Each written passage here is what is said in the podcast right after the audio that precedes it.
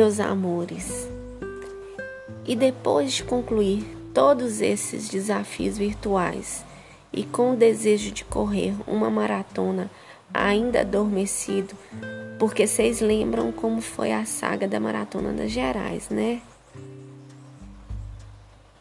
E como eu sou muito ansiosa e devido à pandemia, a gente não tinha previsão de uma maratona presencial, então eu encontrei a oportunidade de correr os tão sonhados 42 quilômetros e me inscrevi para dois desafios. O desafio virtual 24 horas das capitais e uma maratona virtual a serem realizados no mesmo dia, dia 10 de outubro de 2020.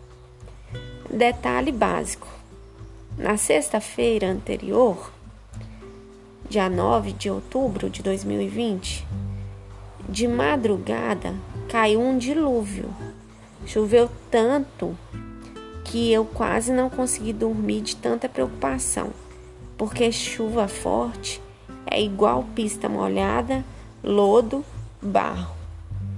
Mas a minha força de vontade é tão grande que às quatro e meia eu saí de casa. Eu já estava acordada antes, né? Porque tive que fazer o lanche de acordo com a orientação da nutricionista. Mas aí às quatro e meia eu saí de casa para percorrer os 42 quilômetros com a minha bengala super poderosa. Como ainda estava escuro, um amigo me acompanhou nos primeiros quilômetros porque eu morro de medo de sair para fazer longão e tiver escuro acontecer alguma coisa, né? Aí eu, esse meu amigo me acompanhou só nos primeiros quilômetros, não deu nem uns 10 quilômetros não. Que eu me lembre, né? E de repente, enquanto eu estava percorrendo os quilômetros, não lembro quais, eu sei que de repente começou a chover. Eu parei, esperei a chuva parar, né? Porque parecia que ela ia diminuir. Então eu esperei a chuva passar e voltei a caminhar. Eu decidi fazer os 42 quilômetros entre Bela Vista e Monlevade e fiquei dando voltas nas pistas de caminhada de Monlevade até completar o percurso. Eu lembro que as pistas estavam lotadas de barro e toda hora chovia e parava. Teve uma hora que eu escorreguei e caí. caí e Monlevade toda veio me socorrer. Todo mundo preocupado, né? Aí eu levantei plena e linda e continuei caminhando. Só sei que chovia tanto, mas tanto, que Noé passou na arca, me ofereceu carona e eu respondi: Obrigada, tô treinando.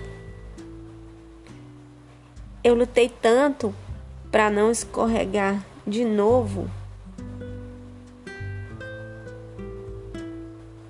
Fiz tanta força que quando o meu aplicativo de corrida me avisou Primeiro ele avisa o tempo, né? Ele fala tempo. É quilômetro 38. Eu comecei a chorar. Isso já tava, ainda tava aquele dilúvio, né?